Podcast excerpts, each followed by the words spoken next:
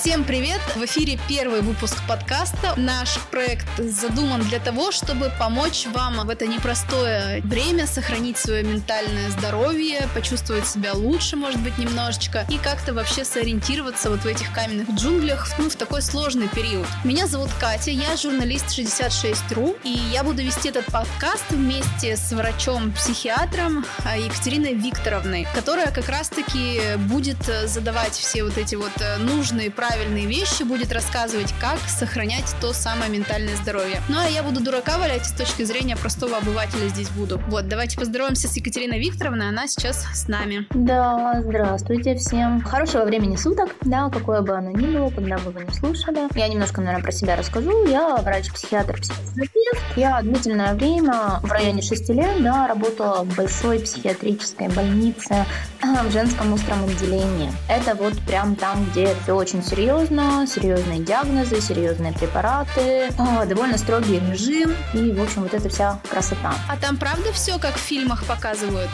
Вот люди шатаются по коридорам. Но это я просто, я же говорила, что буду дурака валять. Вот сразу начинаю валять. Ну, люди там, безусловно, по коридорам ходят. Да, эти люди ходят, ну, не в своей одежде, не в одежде больничной, да. Конечно, есть расхождение с фильмами, безусловно, потому что фильмы все-таки художественный вымысел.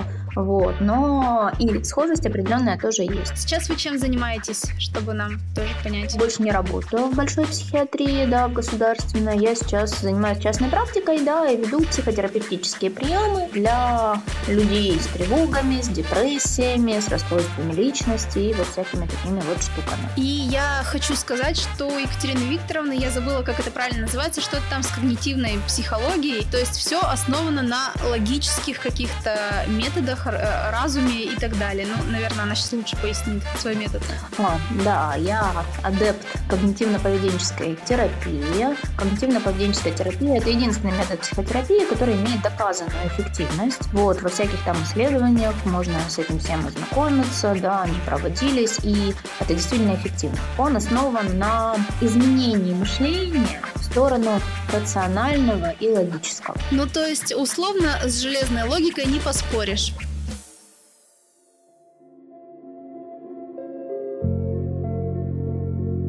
Итак, сегодня, поскольку мы сейчас все в ультра тревожной повестке живем, ну, то есть по себе я заметила, по близким, по родным. Вот Екатерина Викторовна мне до эфира сказала, что по пациентам она тоже заметила. Всех сейчас волнует один вопрос.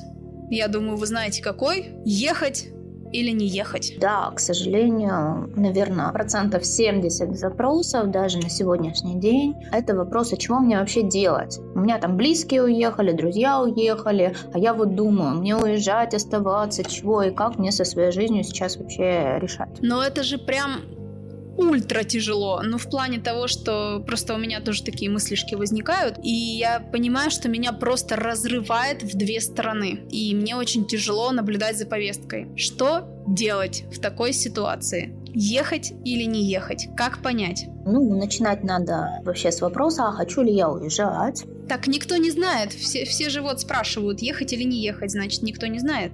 Одно дело знать или не знать, а другое дело хотеть или не хотеть. Да? Я могу хотеть уехать, но не знать, могу ли я себе это позволить. Могу ли я себе позволить, это уже следующий шаг. Как определиться все-таки со своим желанием? Потому что, ну, может, конечно, у меня просто раздвоение личности, или там, как сейчас модно говорить, биполярочка, но одновременно хочу остаться и одновременно хочу уехать. Вот не жить, не быть, и то, и другое желание во мне просто там как ангел и демон борются. Как понять, чего я на самом деле хочу? А в таких ситуациях лучше всего обратиться, опять-таки, ну, мы же уже об этом начали говорить, да, к рациональной части нашего сознания. Потому что эмоционально, да, я вот меня разрывает, я и хочу, я и не хочу. Да, но при этом в моей жизни есть какие-то объективные обстоятельства, которые как раз и требуют оценки для того, чтобы решить, а как не то, что я хочу или хочу, да, или не хочу, да, а решить, как мне будет выгоднее, как мне будет лучше. Но это уже не про хотелки же, это уже как раз-таки про какое-то рационализаторство. Угу, ну так это и позволит определить с большей точностью на самом деле, да, мы же все хотим сделать себе лучше. Ну, в целом, да. И вот когда мы увидим, что будет для нас лучше, тогда и станет понятно, чего мы хотим. Ну, это как замуж по расчету выйти, как будто бы звучит. Ну, в данном случае, если замуж по расчету можно и не выходить, да, то в этой ситуации как раз все нужно делать по расчету.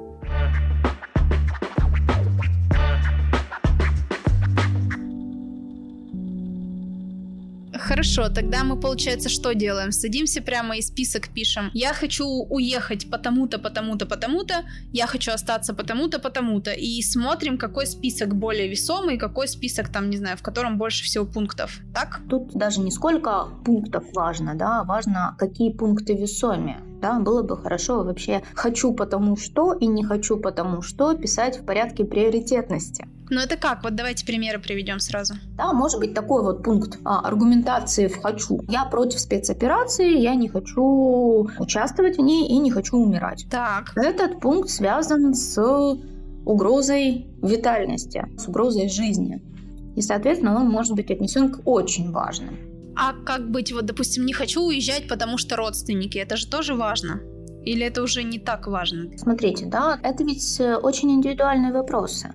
Да, каждый для себя решает, что для него важнее. Отсутствие жизни или жизнь вдали от родственников. Но это же тут фатализм прямо какой-то не обязательно, если ты останешься, ты умрешь.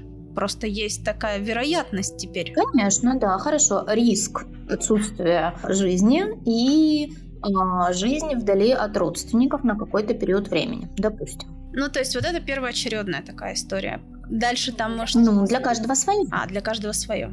Конечно, и каждый должен эту приоритетность каким-то образом попытаться соблюсти. Хорошо, мы составили список условно там за и против, и у нас там за перевесило. Давайте дальше. Как для себя безопасно и максимально комфортно покинуть страну именно с точки зрения психологической? Нужно ли взять с собой какие-то памятные ритуальные вещи, там, я не знаю, фотоальбомы, там, ну, какие-то там, не знаю, книги и так далее. Или наоборот, все бросить здесь и ехать, сломя голову и в поисках новой жизни, там, даже если пересидеться на 3-2 недели. Опять-таки, да, вопрос индивидуальный. Если для вас есть какие-то вещи супер памятные, супер важные, да, и вы ни в какую не хотите с ними расставаться, ну, наверное, их надо взять с собой.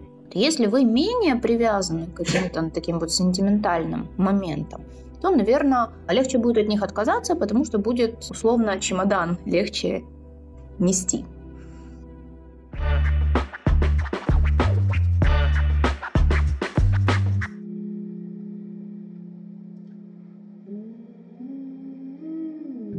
Надо еще же понять, могу ли я уехать. Конечно. И тут мы должны понять, а какие у нас вообще есть ресурсы. Ресурсы не только физические, да, но и ресурсы условно человеческие. А можем пояснить, что такое физические ресурсы, что человеческие? Ну, человеческие ресурсы, да, начнем с этого. Это, допустим, те же самые знакомые хорошие, друзья, да, или знакомые хороших друзей. Ну, в общем, какие-то люди, да, которые м, готовы помочь и поддержать в другой стране, допустим. Это будет человеческий ресурс. Какие еще ресурсы нужно рассмотреть, прежде чем принимать решение? Естественно, мы не можем уйти далеко от финансовых ресурсов. Да, это тоже очень важный вопрос, потому что ну, в другой стране, да, надо на что-то кушать, от этого никуда не деться. А, и, соответственно, из физических ресурсов еще, наверное, что очень важно, да, это возможность работы. Она может быть удаленной, и тогда наши финансовые ресурсы будут пополняться, да, или, соответственно, она может быть привязана к какому-то месту, и тогда, конечно, тут надо решать что-то другое. Ну и про здоровье, наверное, тоже подумать надо, если вы там привязаны к врачу, к препаратам каким-то, какое-то серьезное заболевание, не стоит, наверное, бежать впереди паровоза. А, конечно, да, то есть если не позволяет состояние здоровья, то тут уж далеко-то не уедешь. Хорошо, если мы условно вот это все почекали, так или иначе у нас есть ну, то есть есть возможность. Может быть, немного денег, но много друзей. Или нет друзей, но есть деньги. Или есть там удаленная работа. Хорошо, мы приняли для себя такое решение, как уезжать. То есть, опять же, наверное, вы скажете, что это все индивидуально, но, может быть, есть какие-то такие лайфхаки, как облегчить себе с точки зрения психики, как, может быть, обмануть психику и облегчить себе отъезд. Ну, то есть, не знаю, там прощальную вечеринку устроить или что-то такое. Ну, насчет прощальной вечеринки это как раз вот индивидуально, да, а насчет насчет э, лайфхаков, как правильно уехать, да, тут нужно поговорить о таком свойстве нашего головного мозга, что он хочет все и сразу. Да, он хочет и уехать, и остаться, потому что и при том, и при другом варианте все равно есть какие-то дивиденды. Он хочет получить все. Вот. Но нам-то приходится принимать... Естественно. Да, но нам-то приходится принимать решения. И как только мы принимаем решение, мы как будто бы лишаемся тех дивидендов, которые бы получили, если бы приняли оба решения сразу. Вот. И таким образом мы переходим в состояние так называемого диссонанса, когда мы в сомнениях, когда нас тревожит то, что мы могли бы остаться и было бы лучше, или мы могли бы уехать и было бы лучше, да, то есть вот эти все мысли начинают нас одолевать. В этом моменте очень важно поступить с собой гуманно, корректно и сделать следующее. Да? Укреплять то решение, которое мы приняли, аргументировать его и искать как можно больше позитивного в этом решении и контраргументировать то решение, которое мы не приняли, да, и искать в нем изъян. Это знаете, как э, когда вот ты с молодым человеком встречаешься, и пока ты с ним встречаешься, все тебе говорят, какой он классный, вот со всех сторон просто, и тут хороший, и там лапочка. Но как только ты с ним расстаешься, таки и все начинается. Да он вообще был такой кривой, секой, и не хороший человек редиском. Тут так же? Да, тут так же. И еще, конечно, вот то, что вы описали, это как раз история про м, социальную поддержку. Да, если, допустим, человек уезжает, он попадает в среду, зачастую таких же уехавших. И там его решение с помощью этой среды, да, вот этих других людей, принявших такое же решение, как Уехавших он, людей. Извините, просто посмеялась. У меня просто вот все, кто уехавшие, друзья, они реально уехавшие. Самые просто веселые, прекрасные люди, вот они уже там.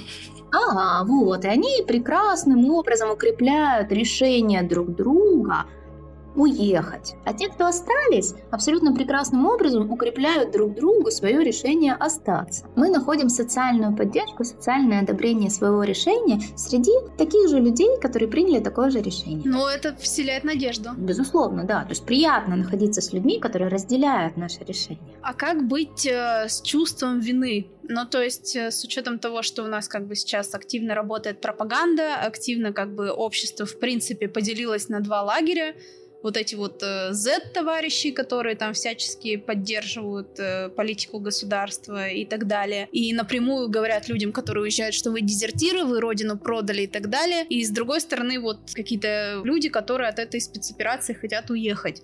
И у них, у многих, я знаю, что есть вот эти вот, э, ну, угрызения совести. Да. Тут я тоже предлагаю действовать супер рационально, корректно и гуманно по отношению к себе.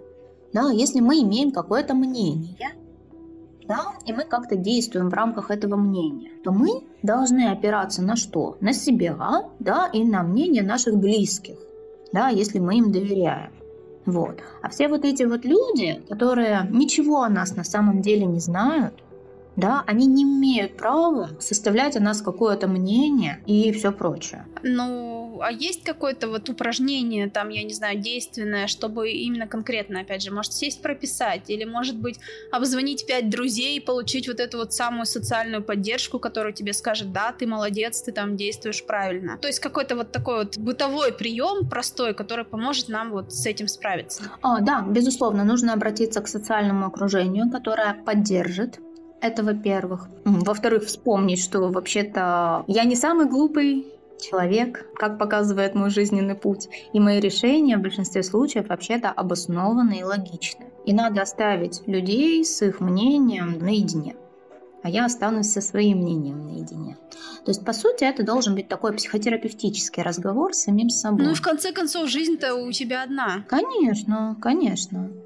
И эту жизнь, как проживать, да, какие решения принимать, решаем только мы. И несем за эти решения ответственность, а не те люди, да, которые нам пытаются что-то каким-то образом нас критиковать. Они-то ведь не возьмут ответственность за нашу жизнь.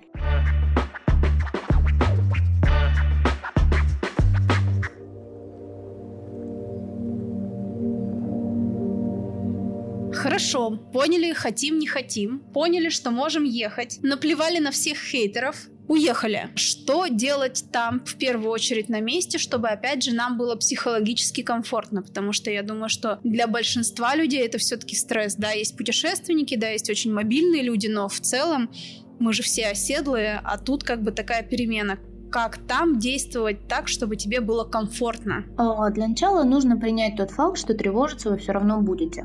Потому что тревога – это защитный механизм нашего организма, и она абсолютно естественна, особенно в таких положениях. Тревогу нужно принять и понять, что она вообще-то достаточно эффективна да, для решения каких-то вопросов, которые, ну, безусловно, в большом количестве встанут перед нами в другой стране. Ой, а можно тогда сразу оговорочку? Ну, то есть тревога, это же мы вот начали с того, что ни в коем случае нельзя эмоционально какие-то решения принимать, а тут вроде как тревога нами уже начинает управлять. А тревога не может нами управлять, да, она может нам помогать. Ну, что-то я сомневаюсь, я вот как супер тревожный человек вообще могу на Библии поклясться, что тревога великолепно может управлять мной и там всеми вот этими мнительными ребятами. Это история про то, что мы позволяем тревоге управлять нами. А для этого как раз и нужен рациональный подход. Какая я слабохарактерная.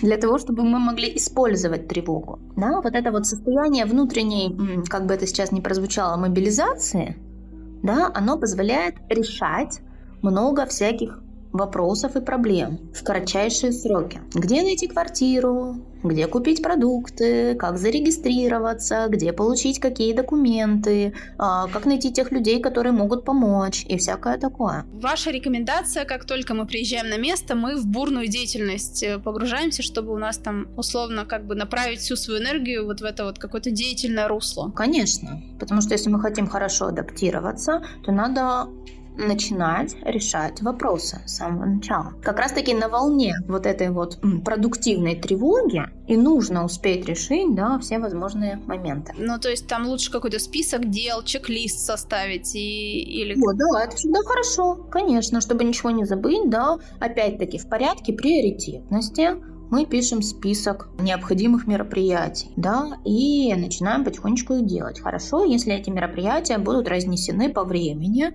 да, на несколько дней. Опять-таки, потому что переутомление лучше не допускать. Ну и еще нужно кушать хорошо, да, чтобы были силы на то, чтобы делать дела, да, и соблюдать режим сна и бодрствования. Потому что иначе мы очень быстро истощим свои возможности. Хорошо, а если все-таки тревога накрыла так, что ты уже не спать, не бодрствовать и ничего делать не можешь? Так. Как ты себя можно мобилизовать в таком случае? В таком случае надо снизить уровень тревоги. Да? Для того, чтобы снизить уровень тревоги, надо понимать, да, что тревога – это биологическая реакция организма. Да, как она выглядит. Наш мозг да, получает извне информацию о том, что грозит угроза, да, или мы прогнозируем угрозу, да, и он чего делает? Он посылает импульсы в надпочечники, где начинают вырабатываться глюкокортикостероиды, да, гормоны стресса, адреналин, кортизол и вот эти вот все вещества. Да? Эти вещества нужны для чего? Они, в свою очередь, нужны для того, чтобы участить сердцебиение, да, изменить дыхательный цикл, чтобы вдох стал длиннее. Это, в свою очередь, нужно для того, чтобы кровь, хорошо насыщенная кислородом, быстрее прилила к мышцам, да, чтобы осуществить реакцию «бей или беги». И вот тут у нас случается небольшая загвоздка. Да? То есть, если нашим древним предкам эта реакция «бей или беги» всегда очень помогала, потому что у них была смертельная угроза по пять раз на дню, то у нас в каменных джунглях, ну, как бы, реализовывать эти реакции ну, практически не представляется возможности. Ну, побежали все, между прочим, к слову. Нужно отметить, что сейчас все бегут очень активно и далеко. Они бежать-то бегут, но это не формат, когда работают мышцы. Да? А если мышцы при этом беге никак не работают, да, то, соответственно, и гормоны стресса нормально не утилизируются. Вот. И от этого нас захлестывает тревога. Соответственно, чего можем поделать? Физические нагрузки, да, если те, кто условно никуда не убежали, а остались дома, да, они могут себе позволить продолжать заниматься спортом, да, на каком-то постоянном режиме. Вот. Те, кто уехали, им придется много ходить, я так думаю, чтобы решить все свои вопросы по поводу жилья, питания, регистрации и всего прочего.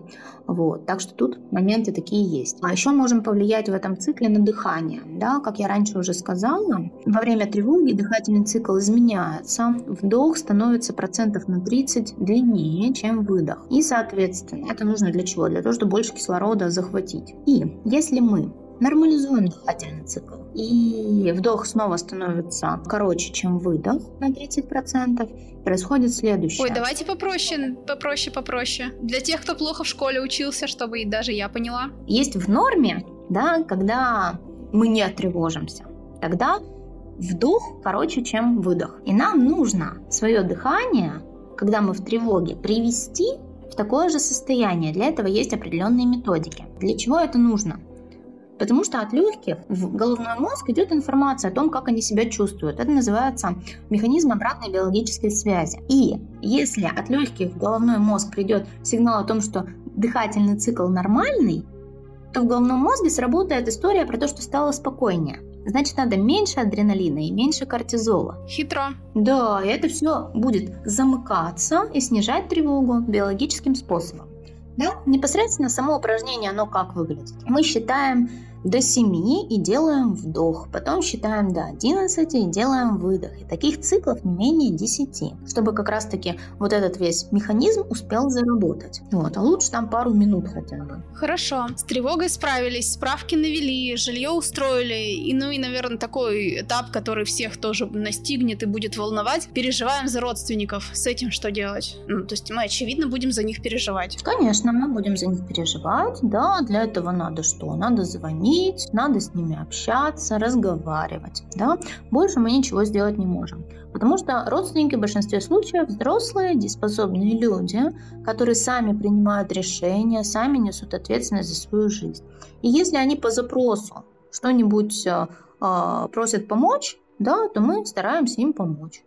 Если запроса такового не поступает, то можно, конечно, уточнить, а могу ли я вам чем-то помочь. Да, но если они отказываются от помощи, тут ничего не поделать. Уровень контроля тут наш минимальный. Вот если говорить про контроль, то в целом же ты никак вообще не можешь повлиять на ситуацию. Ну, то есть, ну, типа, хоть переезжай, хоть не переезжай, вообще ничего не изменится.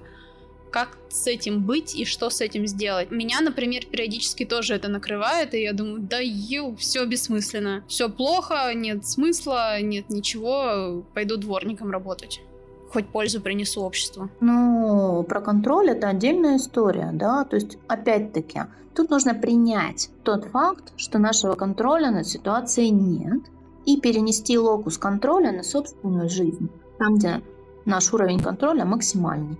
Да? То есть мы можем если у нас там вот это вот чувство вины, да, и пойду, пойду работать дворником, чтобы делать что-то хорошее, вообще-то в большинстве случаев мы можем делать что-то хорошее не только работая дворником. И если мы хотим как-то хотя бы локально повлиять на ситуацию, ну, нужно помогать ближним, нужно делать какие-то хорошие вещи, да, может быть, участвовать в каких-то благотворительных мероприятиях, еще что-то. Хорошо, с этим разобрались. Как сохранить э, себя тем, кто остался? Что, поменьше смотреть новости, загрузить себя работой по самой не балуй, э, побольше проводить времени с родственниками, какие-то такие советы, которые тоже ну, при, приведут более-менее жизнь в порядок. Ага. Смотрите, да, информационная гигиена хороша всегда, да, поэтому мы должны выделить себе какое-то конкретное время, да, на то, чтобы ознакомиться с новостной повесткой, да, и это должно быть время не перед сном, иначе у нас потом могут случиться, да, проблемы с засыпанием и всякие прочие такие вещи.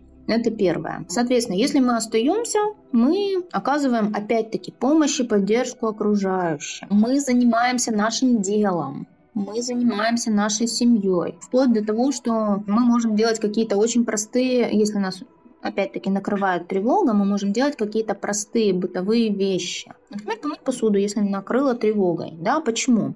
Потому что это уровень нашего контроля.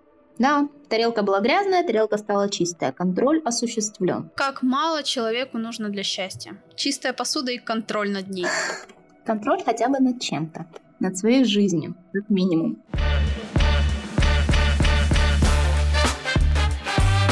Будем немножко закругляться и подытожим. То есть такая памятка для тех, кто сейчас в сомнениях, ехать, не ехать. Я более-менее для себя поняла какой-то алгоритм, но давайте еще подытожим. То есть снач... что делаем сначала, что делаем потом и как действуем дальше. Сначала мы пишем аргументацию за то, чтобы уехать, против того, чтобы уехать, да, учитывая приоритетность наших аргументов.